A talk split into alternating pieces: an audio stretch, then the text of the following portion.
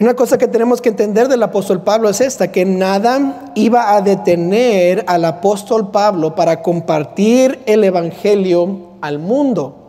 Y Roma solo fue un ejemplo de su dedicación y de su entrega al Evangelio que Dios le había pedido compartir. Cuando fuimos al viaje de la jornada de Pablo, como mencioné esta mañana, ah, visitamos a un lugar que se llama Pompeya. Pompeya es, un lugar muy famoso porque en Pompeya ah, hay muchos ah, artefactos y mucha arquitectura del, del, del tiempo grecorromano.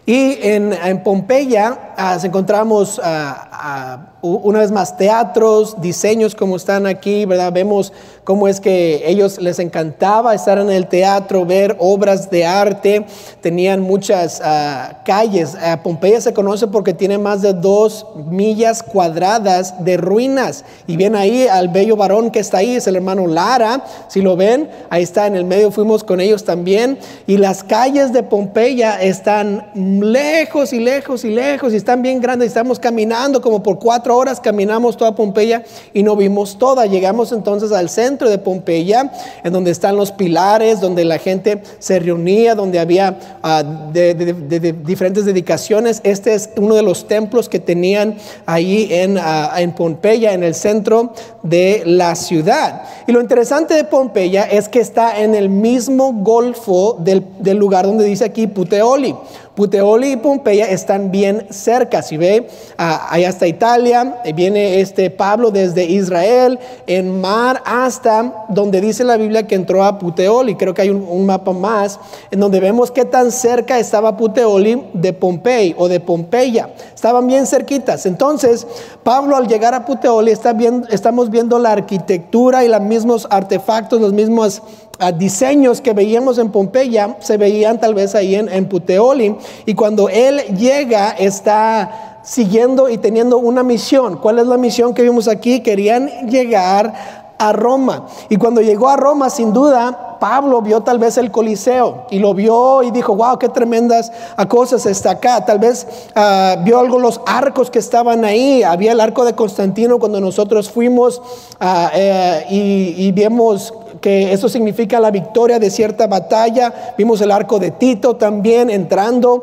al foro romano. Antes de entrar tenemos ese arco donde vemos lo que sucedió. Este es el foro romano donde daban los desfiles de victoria cuando ganaban. Al final del foro romano usted da la vuelta y ve estas ruinas que estaban ahí, grandes estructuras, todo bien grande y se acaba el desfile de las victorias en otro arco. Y al final del foro romano se encuentra la prisión mamertina.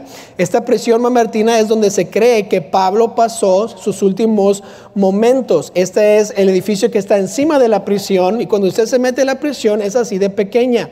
Solo hay una luz y ese hoyo que está en el medio era el drenaje que había ahí. Ahí es donde iban del baño y hasta ahí dicen que si algún prisionero moría, no lo, no lo sacaban de la prisión, sino lo tiraban por el, ah, el drenaje de la ciudad y se iba por ese hoyo. Ahí es donde Pablo pasó sus últimos tiempos. No es donde está aquí impresionado eh, eh, en prisión, sin embargo, ahí es donde lo llevaron antes de que él fuera ejecutado. Pablo, él deseaba llegar a Roma, pero ¿para qué? Solo una cosa deseaba hacer en Roma y era predicar el Evangelio. Si usted se va a Romanos 1, donde comienza la carta a Roma, Pedro, a Pablo dice, pero no quiero hermanos que ignoréis que muchas veces me he propuesto a ir a vosotros, pero hasta ahora he sido estorbado, para tener también entre vosotros algún fruto como entre los demás gentiles, a griegos y a no griegos, a sabios y a no sabios, soy deudor.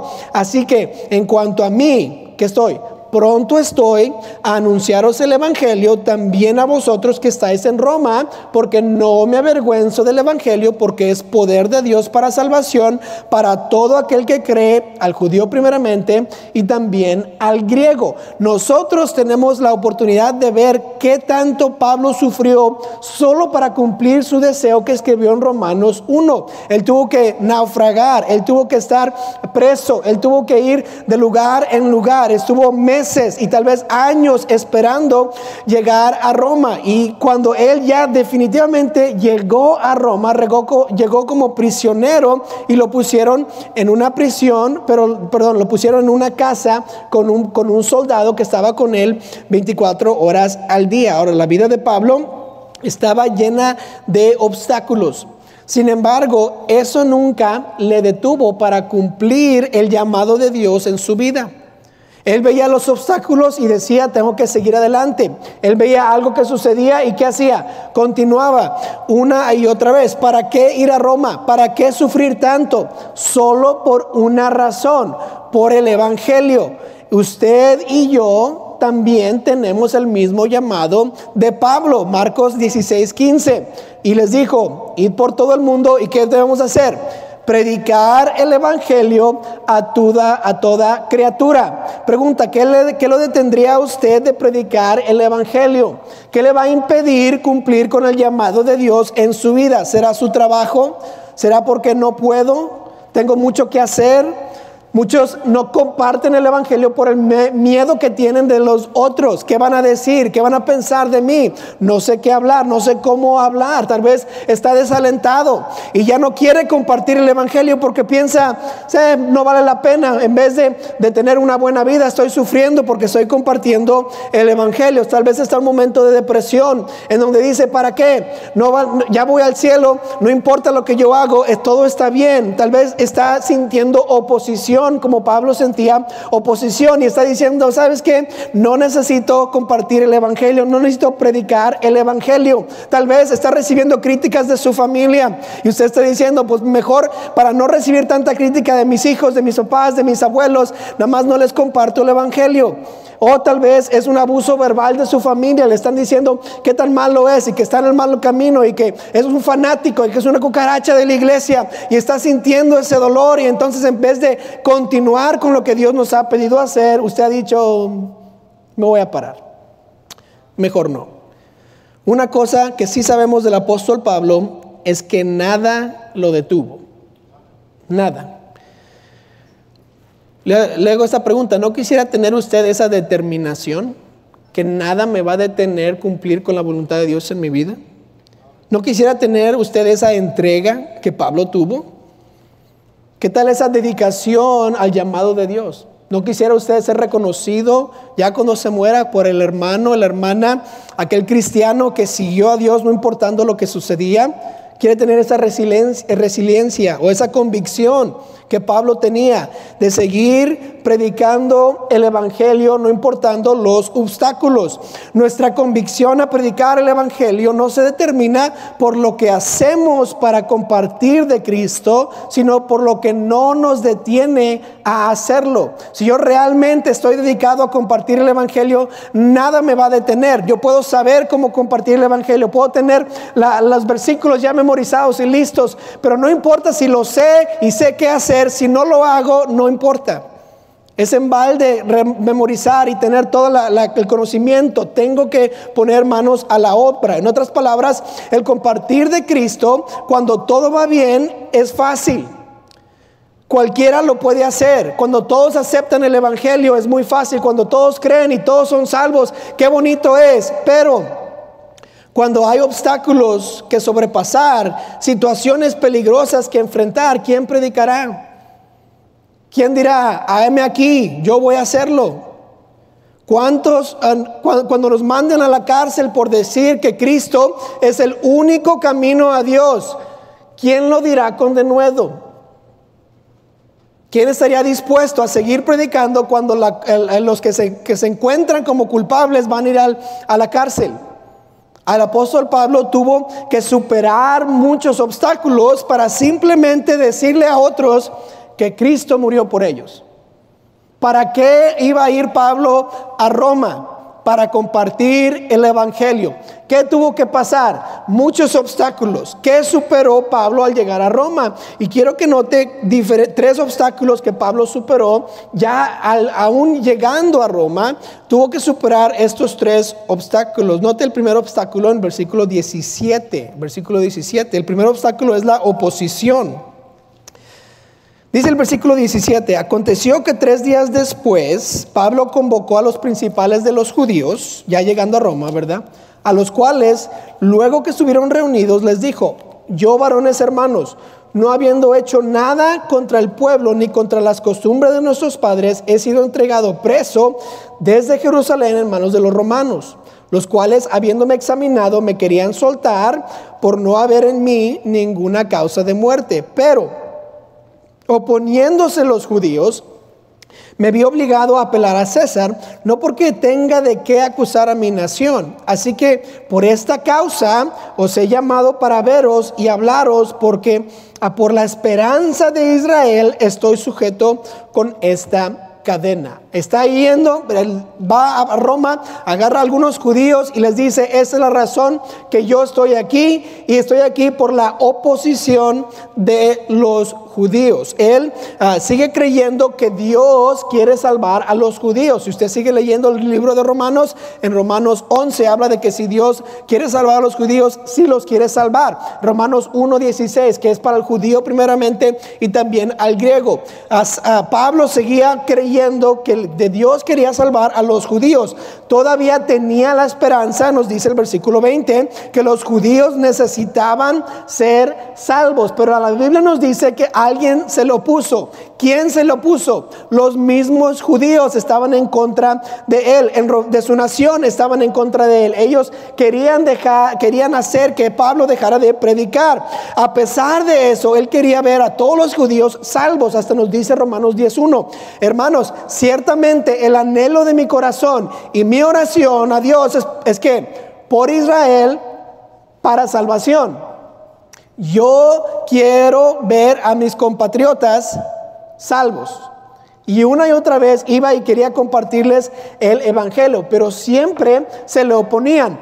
Cada vez que iba con las sinagogas, alguien le oponía. En Listra, si usted se acuerda, ah, cuando ellos fueron a Iconio, ¿verdad? Y, este, y en Listra y en Iconio, ¿quiénes fueron los que convencieron a los de ahí a apedrear a Pablo? ¿Se acuerda? Fueron judíos. En, Hechos 14, 19 dice, entonces vinieron unos judíos de Antioquía y de Iconio que persuadieron a quien, a la multitud. Y habiendo apedreado a Pablo, le arrastraron fue a la ciudad pensando que estaba muerto. Los judíos estaban en oposición o en contra de Pablo. A veces de la misma ciudad estaban en contra de él porque los convertían y ya no compraban ídolos o no compraban otras cosas. Y cuando los, los griegos de esa ciudad eran salvos, los que eran dueños de, ah, de, de, las, ah, de las tiendas en donde tenían todo esto se enojaban. ¿Por qué? Porque ya no ganaban dinero. Esta mañana hablamos de Éfeso. Y lo que pasó en Éfeso es muy, muy interesante. Hechos 19, 23 dice esto. Hubo por aquel tiempo un, disturbio no pequeño acerca del camino. Cuando usted ve la palabra camino del camino, está hablando del evangelio, de los cristianos. Así se les llamaba en el primer siglo en el libro de Hechos. Porque un plantero, platero llamado Demetrio, que hacía de plata templecillos de Diana, daba no poca ganancia a los artífices a los cuales, reunidos con los obreros del mismo oficio, dijo, varones, sabéis que de este oficio obtenemos nuestra riqueza.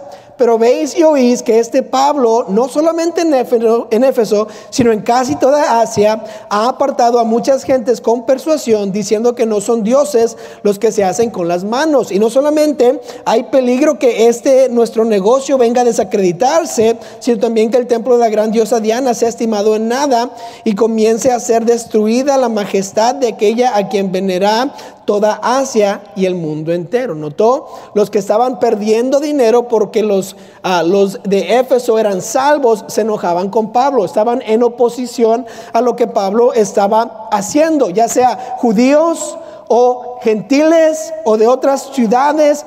Pablo siempre tuvo una oposición, alguien estaba en contra de él. Y la pregunta es aquí, ¿qué siguió haciendo Pablo en esas situaciones? Siguió predicando. El versículo 20 dice, así que por esta causa os he llamado para veros y hablaros porque por la esperanza de Israel estoy sujeto con esta cadena. Vemos ahí que su manera de ser es siempre que voy a seguir predicando. Si hay oposición, pero lo voy a continuar. ¿Por qué? Porque Dios me ha puesto este llamado. Yo me acuerdo cuando mi papá, cuando mi familia vivía en Florida, mi papá trabajaba en una granja, una granja conocida por ah, las fresas que cultivaba, pero también había pepinos y otras cosas. Y me acuerdo que yo fui con él unas cuantas veces a su trabajo.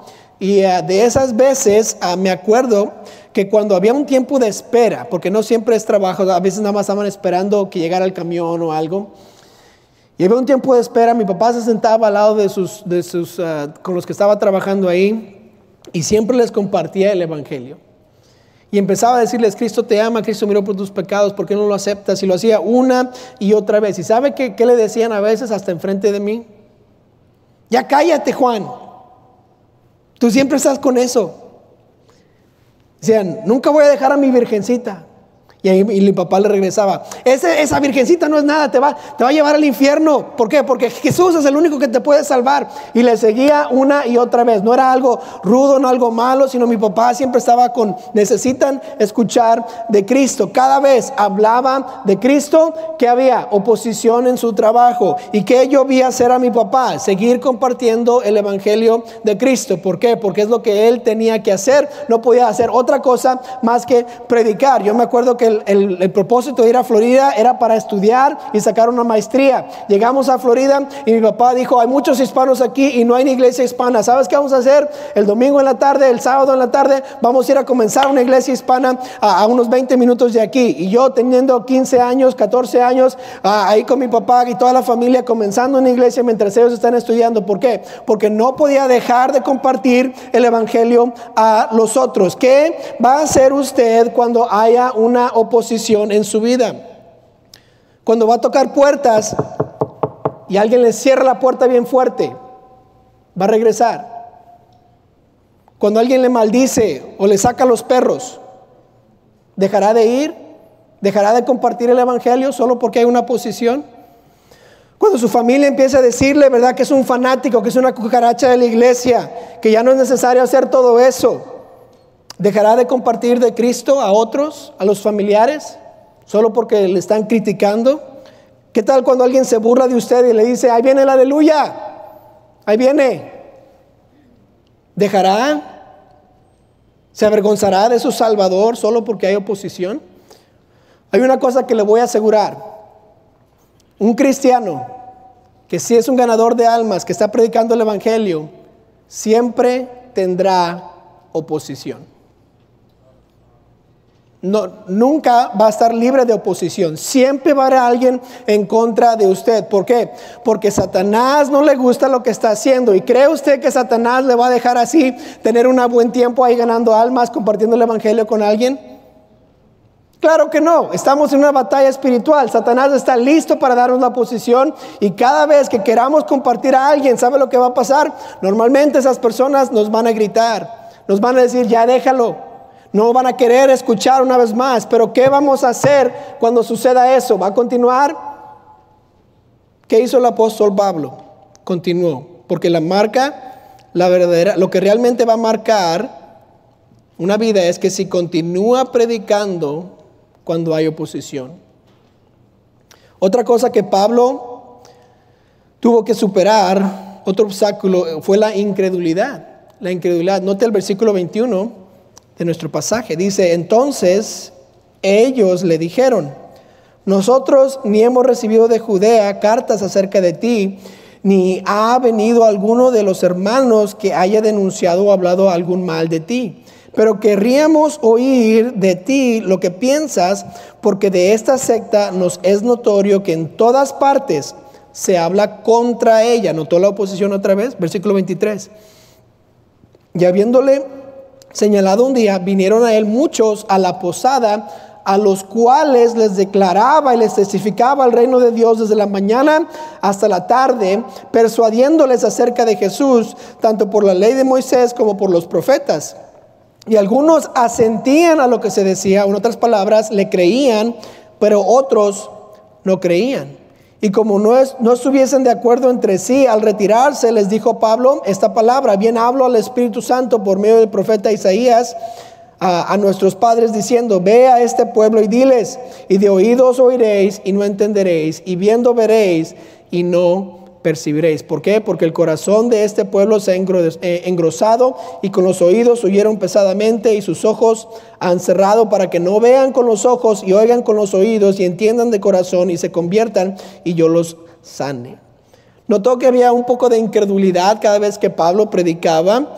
Ellos, algunos creyeron, otros no creyeron. Él los junta en un día específico, les predica por unas cuatro horas. Imagínense desde la mañana hasta la tarde. Algunos esta mañana estaban un poco cansados y ahí estaban cabeceando, ¿verdad? Y solo fue 40 minutos el mensaje. Imagínate sentarse ahí escuchando a una persona por cuatro horas. ¿Quiere, quiere probarlo? Podemos hacer esta noche. Pero está predicando, está preso con un soldado predicando el Evangelio a personas y algunos no creyeron.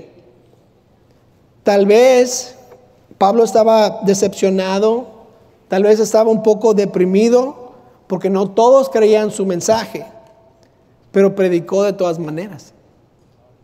De todas maneras, dijo, Cristo te ama acéptalo y vas a ser salvo. Esta no fue la única vez que personas no creían el mensaje de Pablo. Pablo estaba acostumbrado a que personas no creyeran su, uh, su mensaje. En Hechos 19.8, otra vez en Éfeso, dice, entrando Pablo en la sinagoga, habló con denuedo por espacio de tres meses, discutiendo y persuadiendo acerca del reino de Dios, pero endureciéndose algunos y no creyendo, maldeciendo el camino delante de la multitud, se apartó Pablo de ellos y separó a los discípulos, cada día en la escuela de uno llamado Tirano. ¿Vio?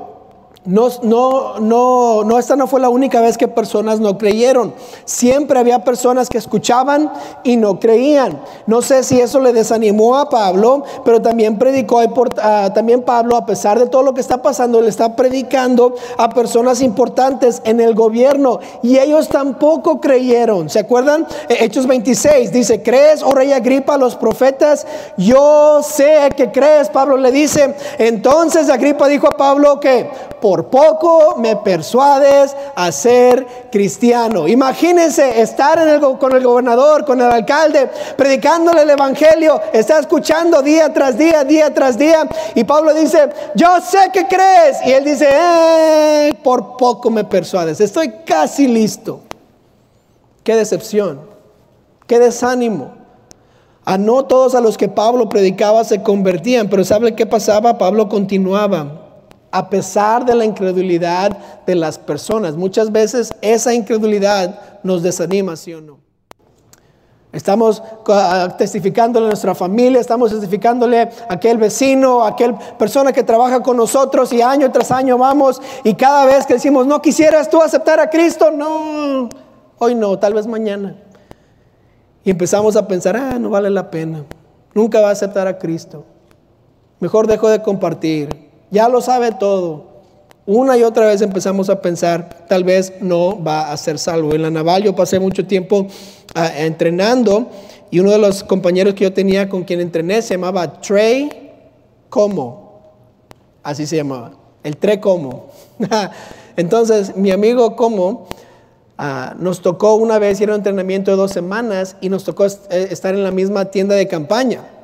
Y yo dije, esta es mi oportunidad, aquí lo voy a agarrar. Él ya sabía por año y medio que yo era cristiano y siempre iba a la iglesia y siempre les decía a los de la clínica, hey, yo soy cristiano y Cristo te ama y no sé qué. Ahí más él y yo en la tienda de campaña y le estoy dando duro, le estoy dando duro, ¿verdad? Tú eres pecador, todos somos pecadores, Cristo te ama, el cielo es para ti y no sé qué. Y yo estoy dándole, dándole. Y no quisieras tú aceptar a Cristo. No, hoy no. Qué bien que tú crees eso, pero yo no. Ah, qué desánimo. Ya por años pensando, este va a ser salvo, este va a ser salvo. Y otra vez, y le intenté otra vez, y otra vez, y otra vez. ¿Y saben qué? Mi amigo, ¿cómo nunca fue Pero no fue porque no le dije de Cristo.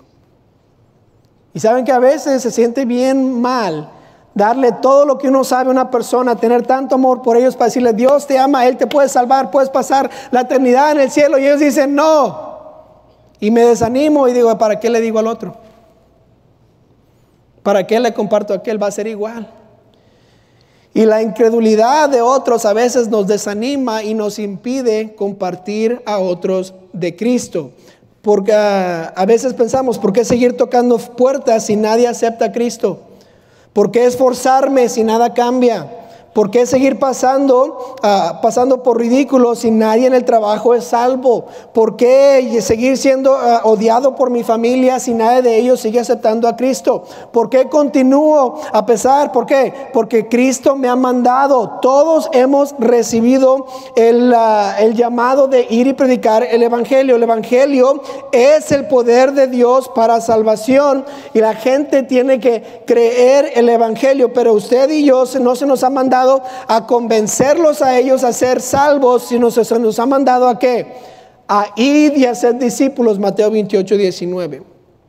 Nuestra tarea no es en sí que ellos sean salvos. Esa es la tarea de Dios y ellos tienen que creer en su corazón. Mi tarea es ir y predicar. Y en, vez, de enfocarme en que nadie cree, Dios se va, a preocupar o se me va a juzgar porque si lo hice o no lo hice. Si prediqué o no prediqué, si compartí o no compartí. Y si algún día no comparto y esa persona no es salva, su sangre dice la Biblia que va a estar en mis manos. Pero si yo comparto y ellos no creen, la sangre de ellos va a estar en sus propias manos. Yo voy a ser libre de lo que les pasa a ellos. ¿Por qué? Porque compartí el Evangelio. No todos van a ser salvos cuando les comparte el Evangelio, pero, pero, pero, muchos sí van a ser. Y no estamos enfocándonos en los que no creen, queremos enfocarlos en los que sí van a creer el Evangelio. ¿Y qué significa? Tengo que ir y decirle a todos. Todos tienen que saber. ¿Por qué? Porque algunos van a creer. Pablo no solo tuvo que sobrepasar la oposición y la incredulidad de algunos, pero por último, él tuvo que sobrepasar el obstáculo de las restricciones. Restricciones. Nota el versículo 28. Sabed pues que a los gentiles es enviada esta salvación de Dios y ellos oirán. Y cuando hubo dicho esto, los judíos se fueron teniendo gran discusión entre sí. Note esto, y Pablo permaneció dos años enteros en una casa alquilada y recibía a todos los que a él venían, predicando el reino de Dios y enseñando acerca del Señor Jesucristo abiertamente y sin impedimento. Quiero que note que la restricción del apóstol Pablo aquí fue que él estaba preso. Por dos años la Biblia dice que él no salió de esa casa. Estaba en un arresto de la casa, no podía salir, pero le dieron permiso de recibir visitas. Y él estaba restringido a un local, a un lugar donde no podía ir, solo con un soldado al lado de él. Físicamente, Pablo no podía salir a las calles para compartir de Cristo, sin embargo, lo hacía. Cada persona que venía a escuchar de Pablo, dice la Biblia que les predicaba el Evangelio de, de Jesucristo, lo que Cristo hizo por ellos, sea personas salvas o tal vez personas ya ah, ah, inconversas, cada vez que recibía a alguien les predicaba. Esto era la manera que Pablo hacía las cosas. No importaba dónde estaba, cuál era su restricción, él predicaba el Evangelio. En Filipenses 1.12 nos dice lo mismo. Quiero que sepáis, hermanos, que las cosas que me han sucedido, que han redundado más bien para el progreso del Evangelio, que de tal manera que mis prisiones, o sea, donde él está imprisionado, se han hecho patentes en Cristo, en todo el pretorio y en todos los demás. Él encarcelado, no pudiendo ir a ningún lado, él dice, lo que ha sucedido, ha avanzado el Evangelio. ¿Qué he hecho aquí? He podido predicarles a todos en el pretorio. ¿Qué quiere decir? Que todos los, todos los que eran eh, encarcelados, hasta todos los soldados habían escuchado de Cristo. ¿Por qué? Porque Pablo en su restricción seguía predicando al Señor Jesucristo. Algunos dicen, ¿verdad? Que Pablo no podía ver bien, que era un chaparrito y no caminaba muy bien. Y aún así, con todo lo que le restringía a Pablo, perdón, él compartía de Cristo cada día, cada noche, cada lugar en donde estaba. Pudo haber hecho excusas, pero no lo hizo. Él pudo poner su pasado como una restricción para no obedecer a Cristo pero no lo hizo. Señor, tú sabes que maté a muchos cristianos, no puedo predicar de ti. Él no dijo eso, sino siguió al Señor. Él tal vez pudo poner su edad como una restricción, probablemente Pablo tenía unos 40 años cuando, cuando comenzó a hacer sus viajes misioneros, pero no puso su edad como una restricción. Él dijo, manos a la obra, vamos a predicar el Evangelio. Esto me recuerda a Moisés. Moisés, cuando Dios le llamó él a, dirigir a su pueblo, a sacarlos de Egipto, él puso una excusa. ¿Se acuerda de su excusa? ¿Cuál era? No hablo bien, soy tartamudo. ¿Cómo quieres que yo vaya con, con, ah, con, ah, con Faraón para decirle, deja ir a mi pueblo? Pueblo cuando ni siquiera puedo hablar bien. ¿Y, qué le dice Dios? Yo te creí, ¿verdad? Yo, te creí, yo sé quién eres, yo conozco todo y te estoy pidiendo hacer esto. ¿No crees que te voy a dar la habilidad de hacer esto? Y Dios se enoja con Moisés, ¿verdad? Porque no quiere y de todas maneras Moisés dice, ok, está bien, lo voy a hacer, lo voy a hacer. ¿Y qué pasa? Cuando Moisés obedece a pesar de su restricción, Dios hace un gran milagro en el pueblo de Israel. Igualmente, usted y yo no podemos usar nuestras restricciones ah, como excusas para no obedecer. ¿Cuáles son nuestras eh, restricciones? Pues es que no tengo tiempo. Estoy es que, es que si estuviera mi horario, si estuviera mi calendario, no, no hay lugar para ponerlo aquí. O es que usted no conoce mi trabajo, qué tanto me canso y qué tan cansado estoy. Y por eso no puedo ir a ganar almas, por eso no puedo predicar el Evangelio, es que el trabajo. Ah, es que me da mucho miedo. Es que usted no conoce mi, lengua, no conoce mi, corazón. Es que yo soy muy nervioso enfrente de la gente y, y, no, por eso no voy, por eso no puedo. Ah, es que, es que yo no conozco mucho de la Biblia. Y si no conozco mucho, ¿cómo voy a compartir? Que si me hacen una pregunta y no sé la respuesta. Ah, es que, es que, es que yo, ah, ¿sabes? que yo, ah, yo, yo soy muy torpe. Y ponemos nuestras restricciones como excusas. Y si yo le dijera a todos aquí, cada persona que venga a ganar almas por dos horas el sábado va a recibir 100 dólares. No tiene que saber qué hacer, ni siquiera tiene que saber hacerlo bien. Solo tiene que venir e intentar y cada vez que venga va a mejorar. ¿Quién viniera? ¿Ah? ¿Nadie va a venir por 100 dólares? Bueno, yo me los quedo todos. Todos viniéramos, ¿verdad?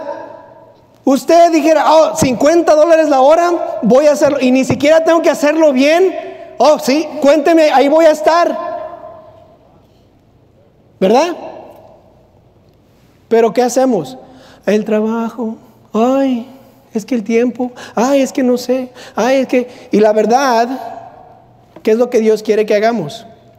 Que prediquemos. ¿Qué, ¿Qué, le va a decir al Señor cuando esté en el tiempo del juicio? Y Él diga, ¿fuiste a predicar el Evangelio? ¿Le dijiste a otros de Cristo?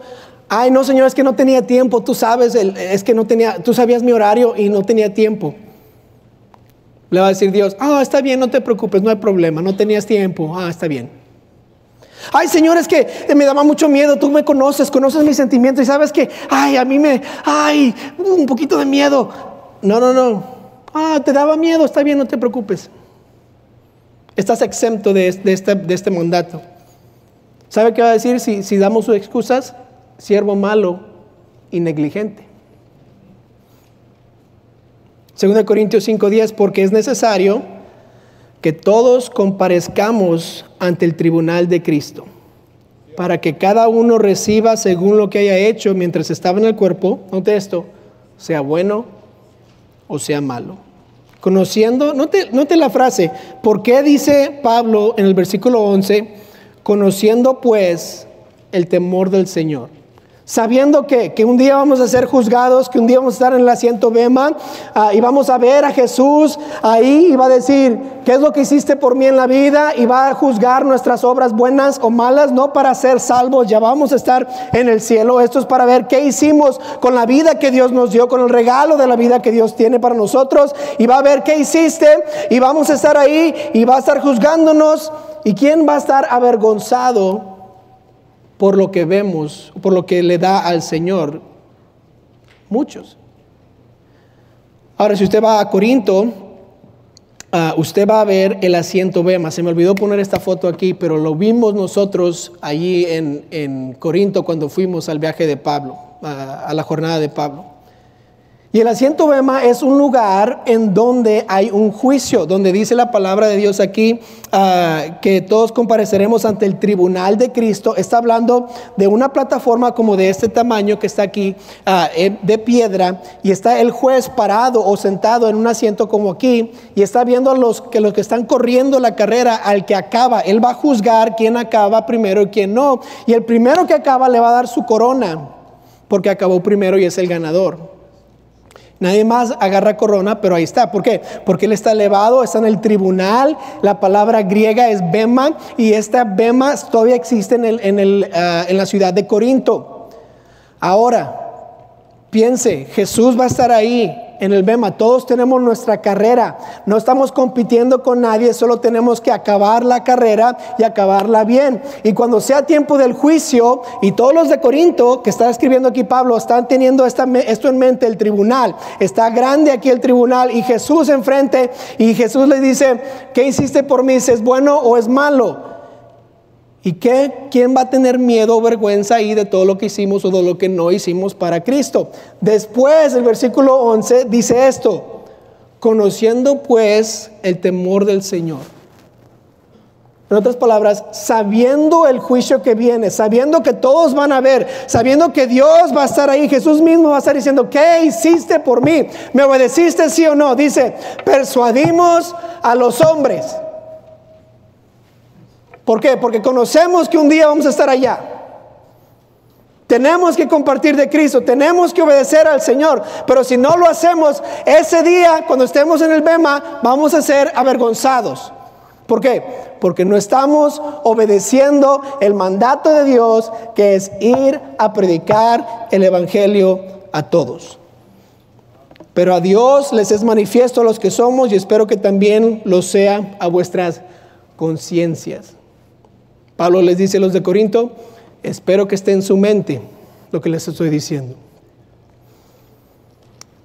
No hay restricciones en nuestras vidas que valgan la pena decirle al Señor, hey, eh, no pude porque estoy así. Me acuerdo de la hermana Lucía Valenzuela, si, si, muchos la conocen, es una viuda de nuestra iglesia, que ya últimamente no puede venir a la iglesia porque tiene muchos problemas de los pies, no puede caminar, está en un asilo de ancianos. Pero ella no venía a ganar almas aquí a la iglesia porque no podía caminar muy bien. Pero cada semana ella iba de compras porque necesitaba su comida. Y el carrito que está en la tienda, ah, pues se podía apoyar de él y podía caminar más o menos para agarrar su comida e irse a su casa. Una vez la vi comprando su comida ahí en Walmart. Y si usted conoce la mala Valenzuela, caminaba bien lento, pero tenía su carrito, se estaba apoyando y estaba caminando. Y la vi, hermana Valenzuela, ¿cómo está? Ah, hermano González, muy bien, ¿cómo está? Y me, dice, mire hermano, venga, venga, venga. yo, pues, ¿qué me va a enseñar, verdad? Mil dólares tal vez, ay, no sé. Y abre, y abre su bolsa, dice, no puedo ir a ganar almas, pero aquí están mis tratados, mire, le estoy dando a cada persona que la vea. Ella no usó sus restricciones como excusas. Cada vez que iba al hospital decía, ah, yo le digo a esta enfermera de Cristo y le di un tratado a aquella señora y sigo orando por ella, mi, mi vecina de aquí de la cama. ¿Por qué? Porque no hay excusa que Dios va a decir, ah, está bien, no pudiste. ¿Y sabe lo peor? Un día físicamente no vamos a poder. Si yo me espero hasta que todo esté bien, a que tenga todo el tiempo, tenga todo, que ya no me dé miedo, que sepa todo lo que sepa y voy a querer salir, ¿sabe qué? Puede ser que ese día Dios no le deje y se vaya al hospital. Ahorita tenemos el tiempo, tenemos la habilidad, podemos ir. Por eso nosotros en la iglesia enfatizamos cada semana, hay que ir a ganar almas, hay que ir a ganar almas. ¿Por qué? Porque no es que la iglesia quiere crecer, sino que usted necesita que seguir lo que Dios puso en su corazón. Eh, le dio el mandato a usted a ganar almas y nosotros como iglesia solo facilitamos eh, su obediencia. Y yo no quiero ser aquella persona, aquel cristiano que vaya ante el trono de Dios y diga, Señor, no fui. Y no tiene nada que ver con venir el sábado, tiene que ver con que ha predicado usted a Cristo a alguien esta semana. Le ha compartido a alguien de Cristo este mes. ¿A quién está en su lista de oración? Porque no son salvos. Cristo merece que le compartamos. Dios nos ha pedido hacerlo. Y a Pablo aquí nos dice, ¿tengo oposición? Sí. ¿Tengo restricciones? Sí. ¿Tengo eh, personas que no creen? Sí. Pero voy a predicar a Cristo. ¿Por qué ha dejado de ganar almas, hermano? ¿Por qué ha dejado de venir el sábado o el jueves? Tal vez está deprimido, tal vez está desalentado, tal vez tiene oposición, pero a pesar de los obstáculos, debemos de predicar a Cristo. Debemos de decir, pase lo que pase, yo voy a obedecer. Yo voy a compartirles a otros de Cristo.